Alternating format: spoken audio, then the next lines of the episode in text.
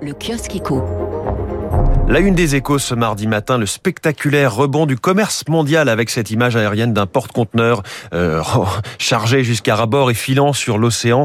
Les échanges de biens s'envolent de près de 11% cette année. Ils ont déjà dépassé leur niveau d'avant-crise, nous dit l'OMC. Dans les rayons, les petits prix commencent à grimper, titre Le Parisien. Le tarif de certaines pâtes ou huiles de marques de distributeurs progresse ces dernières semaines.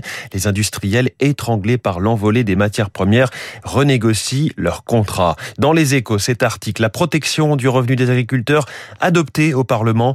La loi Egalim 2 est censée sanctuariser les prix des produits agricoles à partir des coûts moyens de production. Prix de l'énergie, l'Europe se mobilise, c'est le sujet à la une du Figaro Économie, achat commun de gaz, constitution de stock. La France, l'Espagne et l'Italie poussent leurs solutions. Voyez tous ces sujets autour de l'inflation, on en reparle hein, tout à l'heure avec l'invité de l'économie à 7h15, Jean-Hervé Lorenzi, président du Cercle des économistes. Hôtellerie, restauration, nous proposons une augmentation des salaires jusqu'à 9%. C'est le titre d'une interview de Thierry Grégoire, président de la branche saisonnier de l'UMI, à lire dans Le Parisien, qui dévoile ce qu'il va mettre sur la table des négociations avec les syndicats. On a ce qu'on mérite, dit-il, si nous n'arrivons pas à recruter. C'est car nous avons une grille salariale obsolète. À, à propos des salaires, cette interview en page 2 des échos, c'est Philippe Martinez, leader de la CGT, qui évoque les débats en cours en vue de la présidentielle.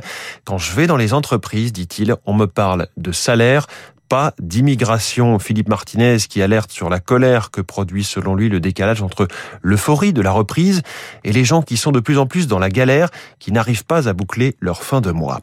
Evergrande, la faillite financière qui tétanise Pékin, c'est à la une du journal L'Opinion. Le pouvoir chinois hésite à sauver le géant immobilier surendetté. Le lâcher donnerait le signal de l'assainissement du secteur, mais exposerait le pays à des conséquences en cascade imprévisibles.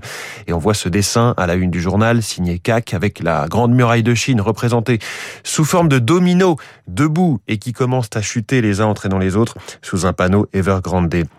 Enfin, une, date pour France 2030, le plan d'investissement de 20 à 30 milliards qui devait initialement être détaillé à la mi-septembre.